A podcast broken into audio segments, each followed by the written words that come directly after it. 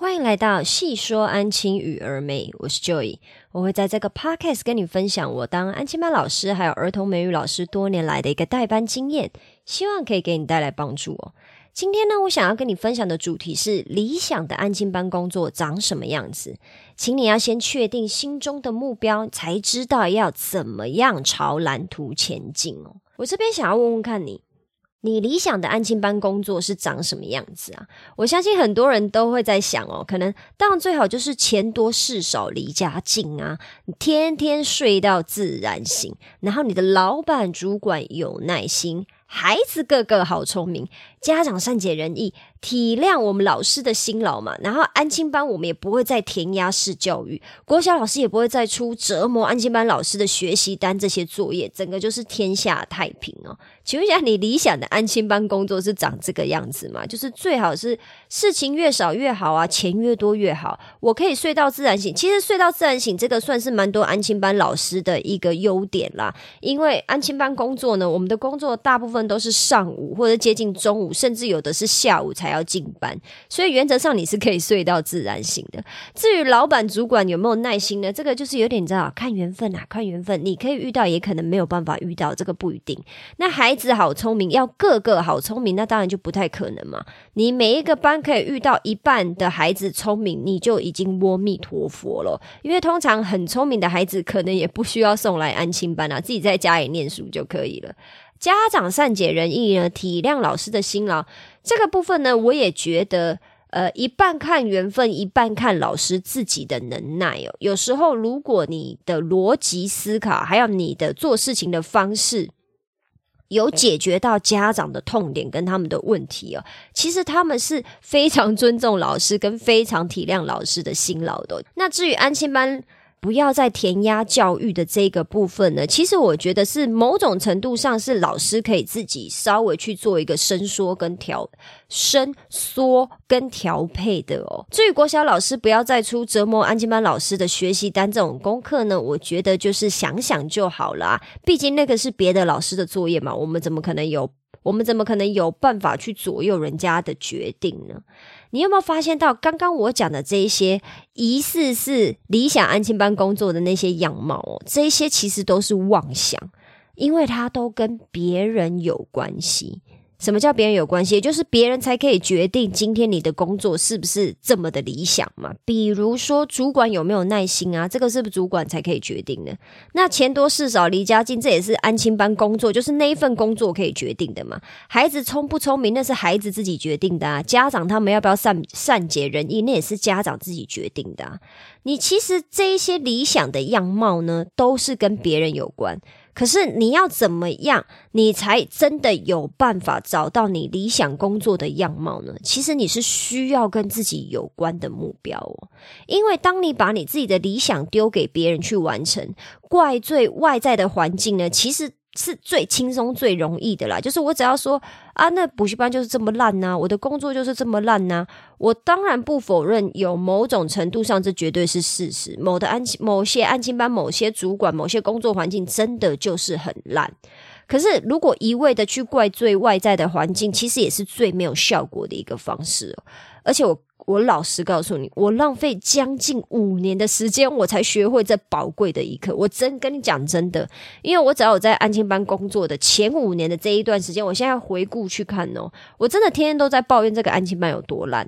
这个安亲班的主管有，就是你知道没有帮助我解决什么问题啊，老板也不好啊，小朋友又笨呐，然后家长又怎么样？我真的是常常抱怨。我就说了嘛，就像我在之前。基数里面讲，我觉得我们安静班老师很像做鸡，可是没有像鸡一样赚的那么多。因为我就觉得不被尊重，超时工作，没有尊严，没有成就感，薪水又低嘛。这是我在之前的 podcast 或者是文章里面有分享过。可是呢，我现在的工作状态却已经离我的理想目标，就是算是相相去不远了啦。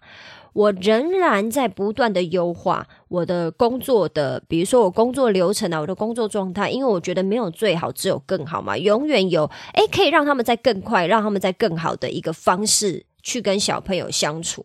那当然，这些呢，为什么我今天有办法跟你分享？就是我算是蛮有自信，可以跟你分享说，我觉得我现在在安静班工作算是蛮开心的，也。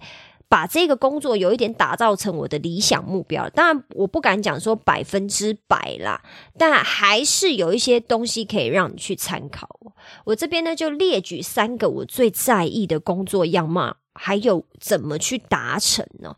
我最在意的第一个事情呢，就是可不可以准时上下班呢？因为我非常在意我自己的私人时间哦，我不喜欢任何人，不管你是工作的同事或者是亲人，都不可以占用到我自己的私人时间。如果我今天有安排好要做的事情，就不要来打扰我，这是我最在意的。所以我很在意可不可以准时上下班呢。可是如果想要准时上下班，你一定要有一个。就是先对自己有一个要求，你才有办法说你要准时上下班嘛。你要先要求自己熟悉工作流程哦，因为我对我的自己的时间很在意嘛，我禁止任何人事物侵犯到我的私人时间，所以准时上下班这个目标呢，其实有很大的程度是跟我自己相关哦。你你认真去回想一下。比如说，我们熟悉工作流程啊，我知道几点到几点我们应该要先完成什么事情，什么事情我们可以往后放，什么事情呢？我没有现在先做完是没关系的。可是，比如说小朋友的中文作业，我是不是就一定要在今天的某个时间点内完成？不然就会影响到我的下班啊，家长可能就在门口等啊之类等等等的。当我可以很清楚的知道我的工作流程，我不需要别人盯着才可以完成我的工作内容，或者是完成小朋友的作业的时候，甚至我可以超前部署。哦可能我在之前 podcast 有分享到，怎么就是一点点超前部署。就是写功课写完的时候呢，你还可以让小朋友去做其他该做的事情。这种超前部署，做事不拖延，就可以准时上下班了。那我觉得这个迷思呢，其实是也是我近几年来才感受到的啦。有很多新老师，其实他对于工作流程并没有那么熟悉，他也没有办法充分的利用上班的时间去叮咛孩子做好该做的事情。以至于八个小时内没有办法完成该做的事情嘛？他是不是就要用他私人的时间来做？结果用私人的时间来做呢，就会开始抱怨说工作很烂，让他超时加班。这就是以前的我了。以前的我其实也是这个样子。我很就是现在回头想想，其实是我当时的能力的不足。然后我就觉得说，算了算了，我把功课，哦不，我把作业带回家看，或者是我把某一些工作带回家做啊，不然我就是上班真的就是没有办法做完这些事情啊。现在回头看，其实是我当时在时间控管上还没有用的使用的很好，然后跟小朋友建立的常规也没有像现在这么的明确，所以必须要占用到我的下班时间啊。可是现在的我已经没有这个样子了嘛，我每天都是可以准时上下班，我也不用提早来上班，我还可以超前部署把事情。做完以外，我还可以当薪水小偷，打这些就是 podcast 的讲稿，或者是打我每天想要分享的文章嘛。那这个部分为什么我可以做得到呢？其实都是因为我有在帮孩子建立常规，然后我有要求我自己，就是在确定的时间内一定要完成该完成的工作，而不会去跟同事聊天，或者是去划手机，或者是做任何。我自己判断浪费时间的事情啊，因为我要准时上下班嘛。那这些前提都是什么？都是我已经很熟悉工作流程啦，我知道什么时候要做什么事情，所以我才可以准时上下班嘛。再来第二个我很在意的理想工作的样貌，安静班工作的样貌呢，就是我要拥有自主权啊。所谓的自主权就是什么？我有绝对的话语权来决定我要怎么帮我的孩子进行复习，甚至连我们老板来给我的一些建议，说真的，我都没有很，就是我没有在听呐，因为我会觉得你有比我更了解我们班的状况吗？你有比我更了解我们班小朋友？就是写功课的状况，或者是读英文的状况，甚至是跟家长沟通的状况。家长要的东西是什么？你真的有比我清楚吗？你绝对不可能比我清楚的，因为你只是偶尔来听一下，然后就擅自的，嗯，给了我。他觉得很好的建议，但是我觉得一点都不受用。好，那这个都是我所谓的自主权，就是我不要别人来指手画脚，我应该要怎么做事情，我自己有我自己的一套逻辑。然后我现在帮我们班孩子建立的这一套常规，他们也算是 run 的蛮好的，我自己也都会不断的优化还有精进，我就不需要别人来跟我说我应该要怎么做事情嘛？因为我非常讨厌别人来指手画脚，我要怎么工作。可是呢，这边要先告诉你，你为了要拥有自主权以外，你为了要拥有这样子的自主权哦，请你要先建立自己的教学还有工作系统。但是初期学习，也就是说，你刚开始到那个安亲班，甚至是前三年，我时间抓比较夸张一点，有可能前一到两年或一到三年的时候，你都是一个学习的阶段呢。你初期的时候，你一定要尽力学习，学习建构自己一套教学方式，还有你的工作流程。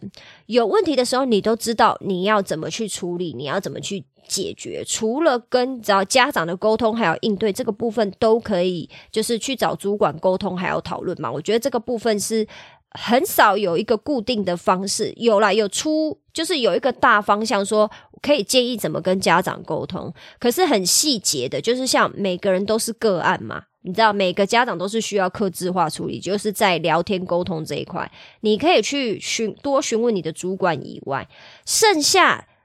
你每天都应该要做到的事情，每个礼拜都应该要做到的事情呢，你就一定要有一套自己的工作流程还有系统。当你有这些工作流程跟系统的时候，你就不需要主管或者是同事来帮你擦屁股啊。别人相信你可以完成任务，你就不会来管你应该要怎么做。那这个部分呢，也是我觉得。我自己在这个部分算是有我自己的一套方式啊，因为我真的太讨厌别人来跟我讲要怎么做事情了，所以我初期的时候呢，我就是一直在学习，后来我就是慢慢的建立我自己的一套流程，所以现在几乎没有任何的主管或者是老师。需要来跟我说哦，我觉得你这边可以怎么做会更好，几乎是没有了。我拥有完全的自主权，我每天进班呢都不会有人管我，反正因为我可以把事情做好。那主管也知道说啊，把事情交给我，他也不需要太担心，因为我知道怎么去应对还有处理了。所以，我只要把工作做完了，我就可以待在教室做我其他的活动哦。那这个活动，你当然就可以了解，就是我自己的私人的事情嘛。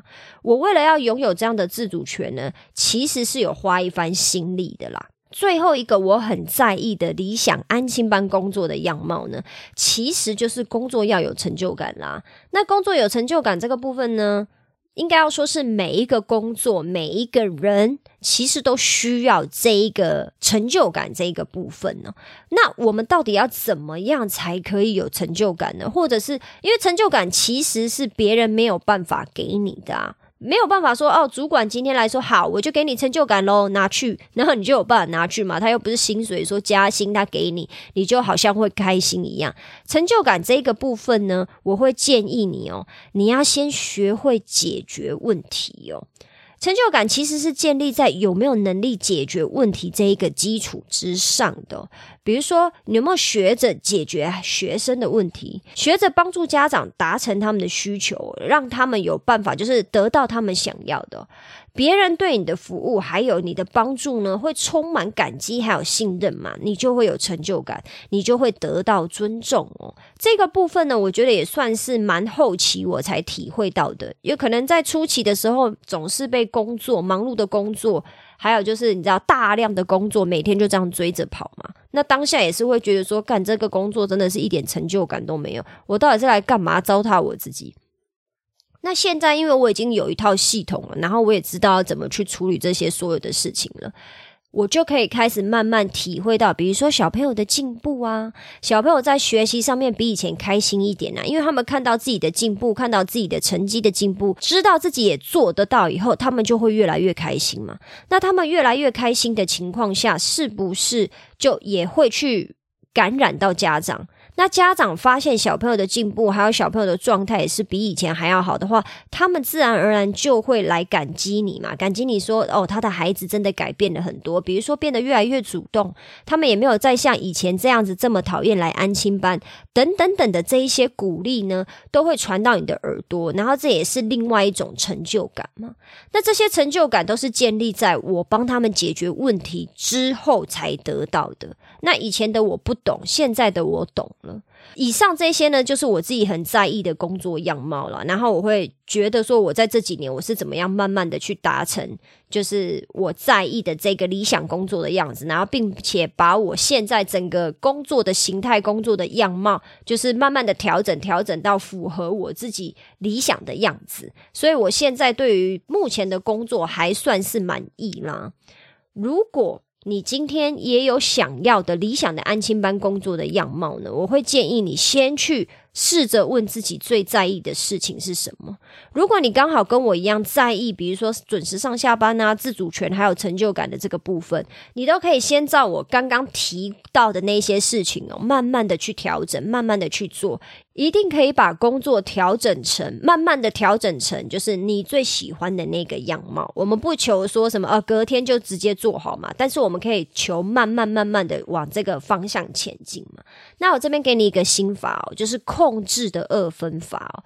工作中呢，有一些东西是你可以控制的，有一些是你控制不了的。请关注在你能控制的那一个部分，然后就可以往理想的工作环境呢迈进一步哦。也就是我刚刚前面分享的啦，比如说钱多事少离家近，这就不是你可以控制的嘛。可是你可以控制什么？你可以控制自己说，我要赶快熟悉工作流程，这样子我才可以赶快建立我自己的工作还有教学系统。我最后可以帮助小朋友还有家长解决他们的问题以后呢，我就可以得到成就感啊、自主权，还有准时上下班这一个部分了。这就是我的目标。那以上呢，就是我今天的分享啦。不晓得对你有没有帮助呢？听完以后呢，如果你有其他的想法，也麻烦你帮我在评论区留下你的分享。不晓得你的理想的安亲班工作样貌有没有哪些呢？有没有是应该是有很多我没有提到的啦。如果你有其他在意的地方，也麻烦你帮我在评论区留下你的分享，可以让其他人看看哦。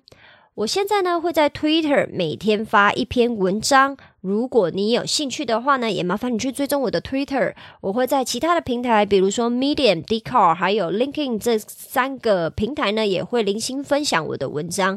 并且以每一个礼拜写的文章呢，来去挑选一到两篇，或者是二到三篇文章来做 podcast 的分享哦。